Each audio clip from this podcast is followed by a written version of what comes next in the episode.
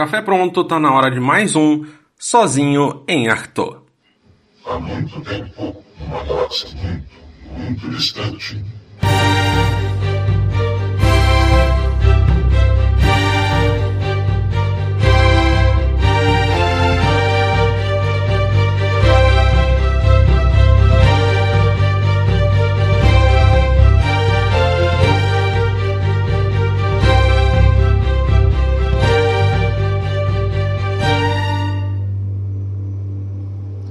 Então, boa tarde, bom dia, boa noite. Eu consegui errar tudo agora, mas tudo bem, vai ficar assim mesmo. Esse é mais um sozinho, Actou, o quarto episódio do podcast. Eu fiquei um mês aí de férias, a gente na verdade pulou um episódio, esse devia ser o quinto. Porque eu tive a minha família aqui comigo em Actou por duas semanas e depois a minha namorada fiquei viajando por todo este planeta maravilhoso por um mês e aconteceu bastante coisa nesse tempo, então vamos partir já para as notícias. A primeira notícia já tem uns 15 dias a hora que esse episódio do podcast sair. Falando em 20 de setembro com o Hollywood Reporter, o presidente e CEO da Disney, o Bob Iger, respondeu uma questão sobre os filmes de Star Wars. A questão foi assim: Muitos acreditam que a Disney devia pisar no breque e não soltar um filme de Star Wars todo ano. A resposta dele, e aí é uma tradução minha, foi assim: Eu tomei a decisão com relação ao tempo, e quando eu olho para trás, eu acho que o erro que cometi, e eu assumo a culpa, foi um pouco demais, rápido demais. Você pode esperar que a gente diminua um pouco a velocidade a partir de agora, mas isso não significa que não faremos filmes.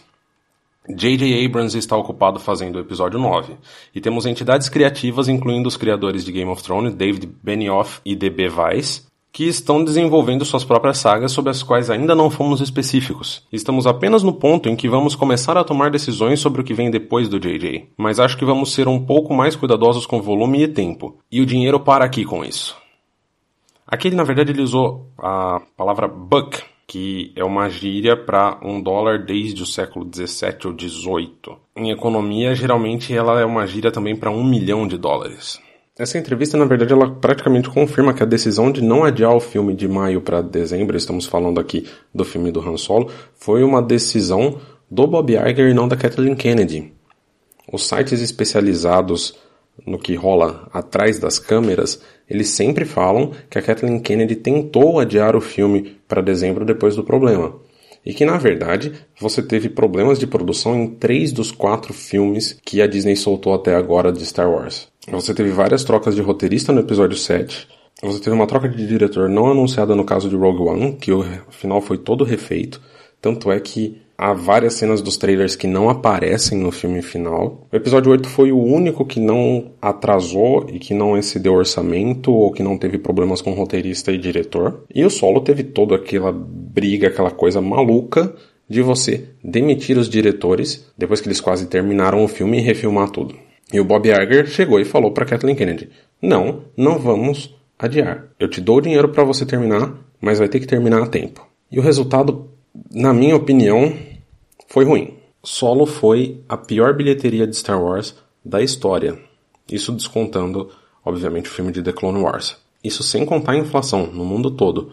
Mas o que é mais importante aqui? A Disney vai desacelerar com filmes de Star Wars. Bem ou mal, Star Wars não é a Marvel. Você não está estampando Marvel Parte 322 Vingadores 18. Você tem um Marvel bem pequenininho e na cabeça das pessoas foi o terceiro Vingadores. E o último Vingadores foi há 3, 4 anos atrás. E o espaço entre cada Thor é 3, 4 anos. E o espaço entre cada Homem de Ferro era 2, 3 anos. O espaço entre cada Homem-Formiga, 2, 3 anos. E Star Wars é uma marca só. Não dá para você fazer o marketing disso do mesmo jeito, e foi o que o Bob Iger tentou fazer e não deu certo. Então agora o negócio vai desacelerar.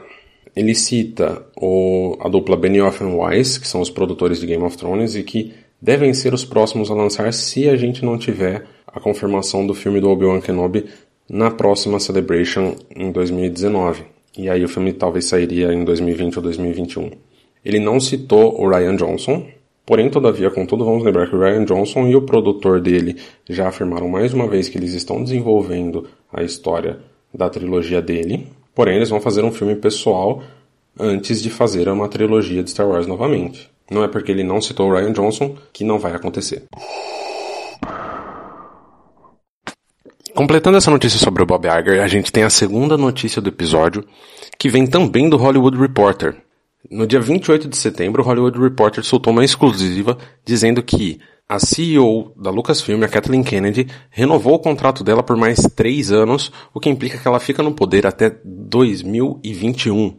Isso acaba com as teorias que estavam rolando pela internet desde os últimos Jedi, de que ela ia anunciar a aposentadoria dela ou em setembro desse ano, e na verdade em setembro acaba de vazar essa informação da renovação, ou que ela ia se aposentar logo depois do episódio 9. O episódio 9 sai no final de 2019, e você tem mais dois anos de contrato dela depois disso. O artigo fala um pouco sobre todos os filmes, tudo o que aconteceu com a Lucasfilm nesse período em que ela foi a presidente, dos quatro filmes que saíram, falando que só um deles fez menos do que um bilhão globalmente, sendo que o episódio 7 fez 2 bilhões. Menciona todos os problemas com diretores, inclusive a troca de diretor no episódio 9, que eu ainda não tinha mencionado. E menciona que a estratégia da Lucasfilm deve ser agora focada em televisão, até porque tem um novo serviço de streaming que não tem data para sair no Brasil, mas que nos Estados Unidos é em 2019, que deve ter a sétima temporada de Star Wars The Clone Wars, que está voltando para o delírio dos fãs, a série live action de Star Wars que está sendo gravada pelo John Favreau, que deve começar as gravações agora nessa semana ou na semana que vem, que já tiveram alguns vazamentos que a gente ainda vai comentar no episódio de hoje e Star Wars Resistance, que a gente também vai comentar no episódio de hoje e que é focado para as crianças. O artigo ainda lembra que a Lucasfilm está fazendo o quinto filme do Indiana Jones, que deve sair em julho de 2021. Imagino que com Harrison Ford numa cadeira de rodas, porque o cara tá quase com 80 anos, mas deixa isso pra lá.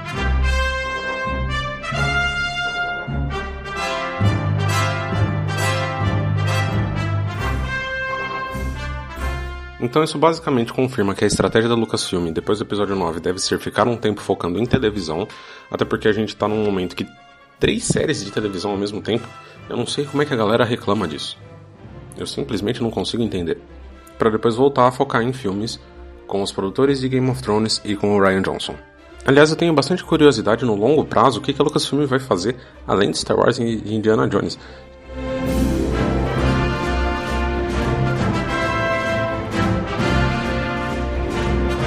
Gente vai parar um pouco com as notícias para a primeira indicação de música do, do episódio. Esse episódio vai ser especial para a cidade de Florença, porque eu fui para lá e achei muito legal. E eu acabei vendo lá sem querer o Michael Bay filmando um filme, coisa bizarra. E como Florença em inglês é Florence e a minha namorada adora Florence and the Machine, vamos ficar com a música Hunger do disco Highest Hope, agora de 2018. 17, I started to starve myself. I thought that love was a kind of emptiness. And at least I understood then the hunger I felt. And I didn't have to call it loneliness. We all have a hunger. We all have a hunger. Noticinha curta do James Arnold Taylor, que é justamente a pessoa que faz a voz do Obi-Wan Kenobi em The Clone Wars ele confirmou no Twitter que os 12 episódios de The Clone Wars vão ter o mesmo tamanho de todas as seis temporadas anteriores, que é 22 minutos de ação. Ele não confirmou se ele já terminou de gravar ou sequer se ele vai aparecer na Celebration Chicago em 2019. Mas só como ele respondeu perhaps, talvez, eu tenho basicamente certeza que ele vai, até porque em 2019 a gente deve ter ali tanto o trailer de do episódio 9, quanto um trailer novo de The Clone Wars para um lançamento logo em seguida no serviço de streaming da Disney. Falando no serviço de streaming da Disney, a nossa quarta notícia do dia é que o Jason Ward do MakingStarWars.net conseguiu tirar algumas fotos de um set da série live action de Star Wars que está sendo gravada no sul da Califórnia. Na verdade, a previsão de início de gravação é nessa semana agora do episódio ou na próxima, mas ele já conseguiu ver um ensaio sendo dirigido pelo John Favreau num set que tem cara de planeta desértico.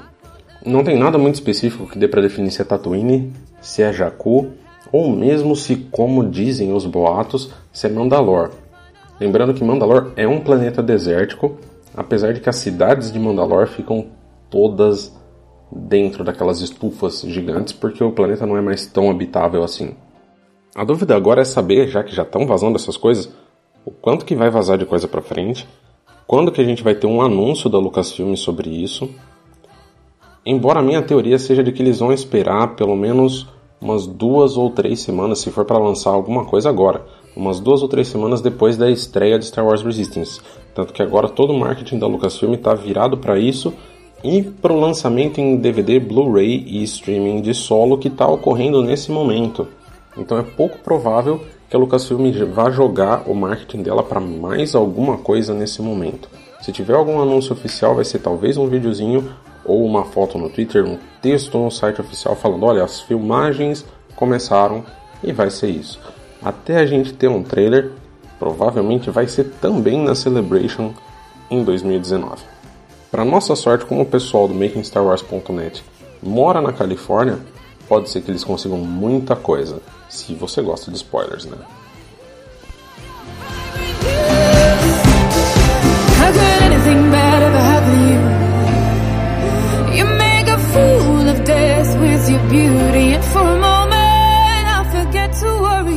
Agora a gente vai falar de Star Wars Resistance, que estreia dia 7 de outubro nos Estados Unidos e que a Disney XD brasileira já soltou no YouTube um trailer dublado, onde a série vai se chamar Star Wars A Resistência e vai começar dia 12 de outubro no Brasil. Nesse dia deve passar às 9h30 da noite o primeiro episódio, The Recruit, ou O Recruta, que dura uma hora. Nesse episódio, o piloto de X-Wing Kazuda Shiono é recrutado pela Resistência mas a ideia sobe a cabeça dele quando o Paul Dameron dá uma missão para ele de espionar a Primeira Ordem em um planeta bem distante, na orla exterior. Então, depois que o Cass sai dizendo para todo mundo que ele é o melhor piloto da área, ele é forçado a competir uma corrida pelos céus. Também saíram as descrições oficiais dos próximos três episódios. O terceiro episódio, The Triple Dark, e aqui eu tô falando terceiro porque The Recruit são dois episódios, Nele, o caso BB-8 descobre informação de um iminente ataque pirata e devem encontrar uma maneira de parar esse ataque.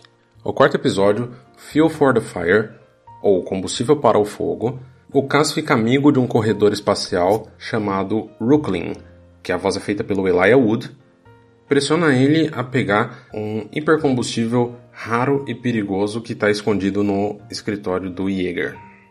O Yeager, para quem não se lembra, é o amigo do Paul Dameron que concorda em empregar o Cass nessa missão dele de espionar a Primeira Ordem. E o quinto episódio, o último episódio de outubro, The High Tower, a Torre Alta ao pé da letra. A Primeira Ordem finalmente chega na plataforma por razões misteriosas e o Cass e o BB-8 estão determinados em entrar na torre e descobrir o que, que eles querem. Além disso, saíram nesse último mês três vídeos bastante interessantes. O primeiro, que saiu dia 14 de setembro, fala sobre os ACES, os ASES. Eles são cinco pilotos que são contratados para proteger a estação de combustível Colossus no planeta aquático Castillon, que é o planeta onde ocorre tudo. Na verdade, essa estação espacial é onde ocorre tudo. E esse planeta fica na orla exterior. E é para lá que o Cas vai espionar a primeira ordem.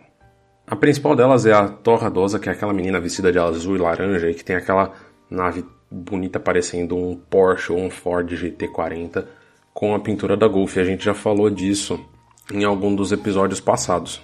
O que a gente sabe dela é que ela é feita pela Mirna Velasco, ela é filha do capitão Emanuel Doza, então deve ter uma forte presença de cultura espanhola aí, talvez, na, na inspiração.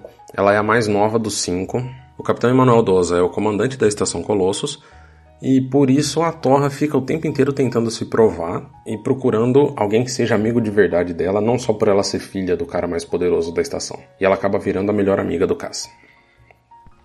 O próximo é o Hype Phazon, que é feito pelo Donald Faison de Scrubs, que é um rodiano criado pelo Dave Filoni especificamente para o Donald, por isso inclusive o nome, apesar da escrita ser diferente. Ele é considerado o melhor piloto da plataforma e dá pra ver até na nave dele, que é a nave verde, que ele tem muitos patrocinadores na nave.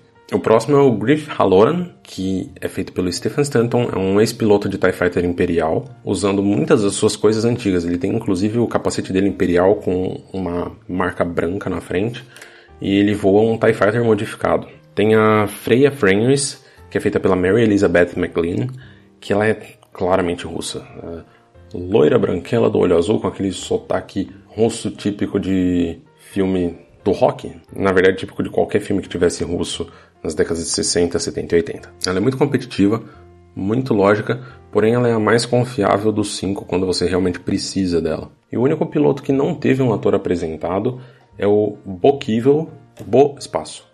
Kivel, que ele é um Keldor, mesma raça do Plo Koon, e ele costuma bater a nave dele. Por fim, no vídeo que você vai encontrar o link lá no Jedi Center, caso você vá lá, é dito que eles acabam virando sem querer resistência. E isso não fica muito claro se eles são membros da resistência ou se eles acabam realmente tendo que resistir à primeira ordem, sendo uma resistência contra a primeira ordem. O que pode ser essa segunda opção. Eles podem ser uma resistência contra a primeira ordem sem ser necessariamente do grupo da Leia, até pela descrição que a gente tem do quinto episódio. Depois, no dia 27, acabou saindo um Extended Sneak Peek, né? um trailer estendido. Ele tem algumas coisas bastante interessantes, apesar de mostrar claramente que vai ser uma série bem mais morada e bem mais infantil do que Rebels, por exemplo. Me parece que é uma série até um pouco meio Zeb em termos de humor. Eu me refiro ao Zeb Aurelius de Star Wars Rebels. Enquanto a gente vai ter, claro, uma animação mais séria em Star Wars The Clone Wars. Algumas coisas interessantes que aparecem nesse trailer é que aos 16 segundos a gente vê uma X-Wing da República azul, que o Cass está voando, inclusive com o uniforme da Nova República azul, lutando contra o TIE Fighter vermelho do vilão que é o, que é o Major Von Reg. Von Reg. Eu não descobri ainda como é que fala o nome dele. Mas escreve V-O-N-R-E-G. Essa cena muito provavelmente é logo do começo e levou muitos fãs a especular que essa seja finalmente a, a primeira aparição das X-Wing T-85.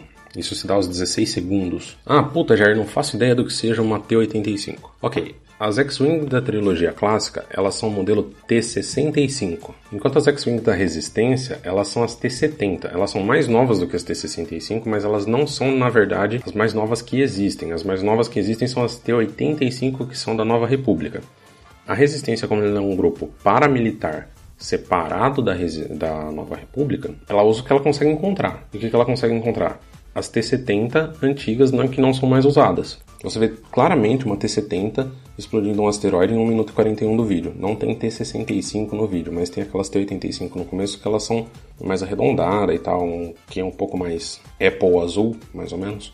Tem uma aparição de um polvo gigante meio Piratas do Caribe, que eu fiquei até meio curioso de, ser, de saber se isso é realmente a corrida que aparece no primeiro episódio ou não.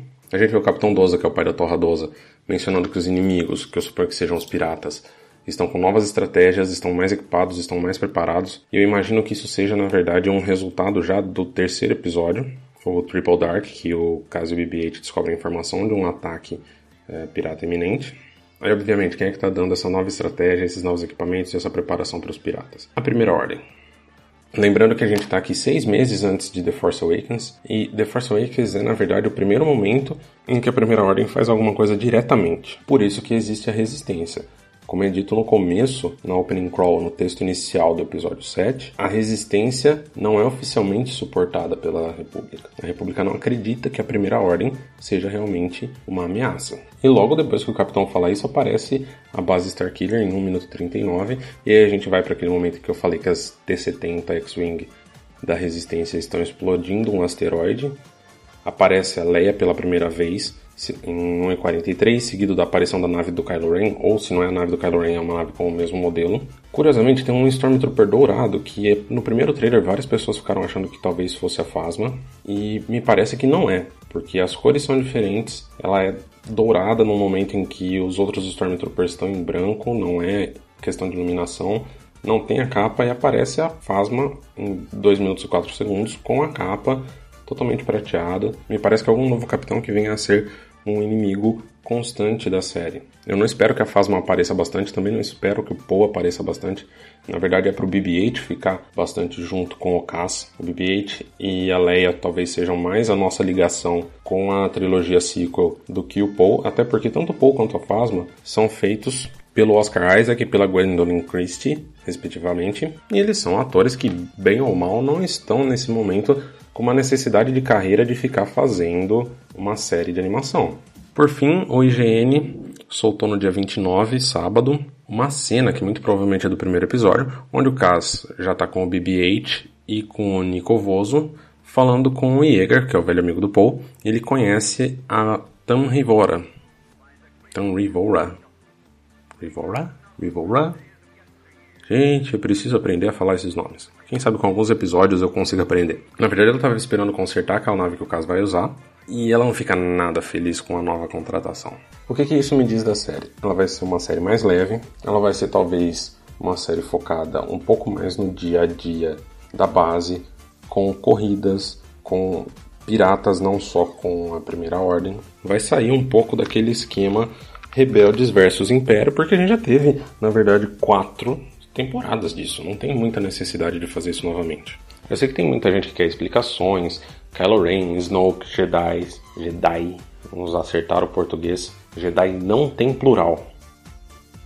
Mas não há muita necessidade disso. Essa primeira temporada, ela começa seis meses antes de The Force Awakens. Ela pode durar uma semana. Ela pode durar só esses seis meses. Ela pode terminar com The Force Awakens. E aí, a partir da segunda temporada, ou até da terceira, lidar com o que se passa entre o episódio 8 e o episódio 9. Até porque eu espero que tenha um salto entre o episódio 8 e o episódio 9, porque a trilogia não pode ser simplesmente algo que acontece em duas semanas.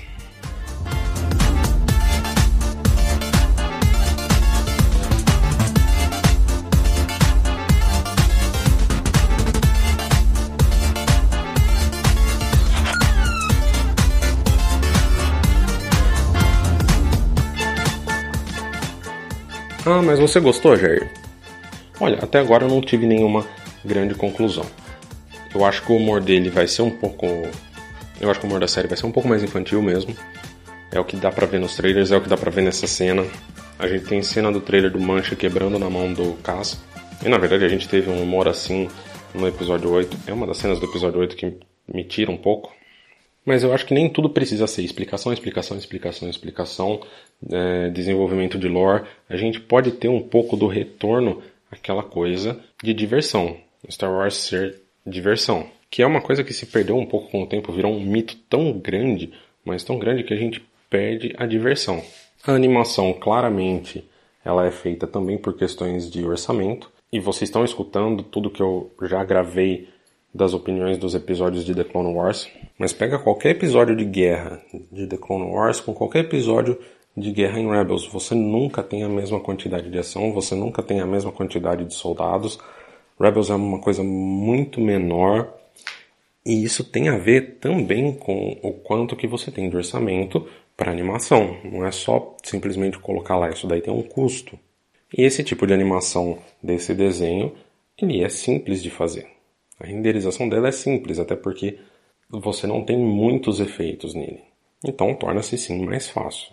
Ah, a cara dele está estranha. Puta, também achei. Eu juro que o Paul Dameron parece que tem um nariz de batata. Mas The Clone Wars demorou duas temporadas e meia até chegar num estilo legal. Até sair de um estilo que parecia bonequinho de madeira para um estilo realmente legal. E Rebels demorou duas temporadas para ficar num nível de qualidade de animação que eu tivesse realmente acostumado e que eu gostasse. E ainda assim eu ainda acho a Ahsoka em Rebels meio estranho. Mas não dá para julgar uma série por causa disso. O fato é que eu vou assistir, vou comentar aqui, do mesmo jeito que eu assisto... Do mesmo jeito que eu assisto? Não. Do mesmo jeito que eu leio os quadrinhos por diversão. O quadrinho da Doutora Afra é uma maluquice sem tamanho, mas é divertido. O fato é que eu parei de levar tanto a sério o cânone depois do reboot. E eu acho sinceramente que isso me libertou um pouco dos conceitos que eu tinha antes. E aí a gente vai falar do primeiro episódio da série no próximo episódio do podcast.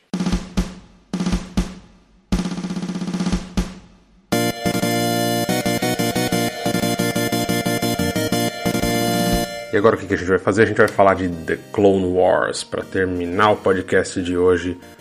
Alguns episódios. A gente vai para os episódios 39 a 41 da ordem cronológica exatamente os episódios 12, 13 e 14 da segunda temporada, The Mandalore Plot, o plano de Mandalore, Voyage of Temptation, Viagem da Tentação, e na verdade traduzido como A Força da Tentação, e Duchess of Mandalore, a Duquesa de Mandalore. A primeira aparição dos Mandalorians no cânone. E aí eu vou ser um pouco chato de voltar lá atrás, quando esses episódios saíram em 2009 foi a primeira vez que os Mandalorians apareceram como pacifistas. E aquilo botou o fandom em polvorosa. Como assim? Os Mandalorians que sempre foram guerreiros lutaram na, na Velha República. Lembrando que nessa época o Legends ainda era canon. Lutaram na Velha República, contra a Velha República e tudo mais. Tudo que a gente já viu em jogos, HQs e blá blá blá. E agora eles são pacifistas. Na verdade, esse arco foi o início de um arco que se seguiu e foi fundo até Rebels e que provavelmente, de acordo com os bots, vai se seguir na série live action. Esse arco apresenta a duquesa Satine Kryze, que é o interesse amoroso do Obi-Wan. Eles já tiveram no passado uma relação amorosa. O Obi-Wan explica que eles, eles ficaram praticamente ela, o Qui-Gon e ele fugindo juntos de uma guerra civil em Mandalore e fica claro aí que eles tinham um passado. E já nesse ponto essa história de amor dos dois já é muito melhor do que a Padmé e do Anakin. Com todo o respeito a quem gosta dela, mas ela é muito melhor e spoiler, o fim não é bonito. Na verdade, nenhum fim de história de amor em Star Wars acaba sendo bonito. Que o digam Anakin e Padmé e Han e Leia.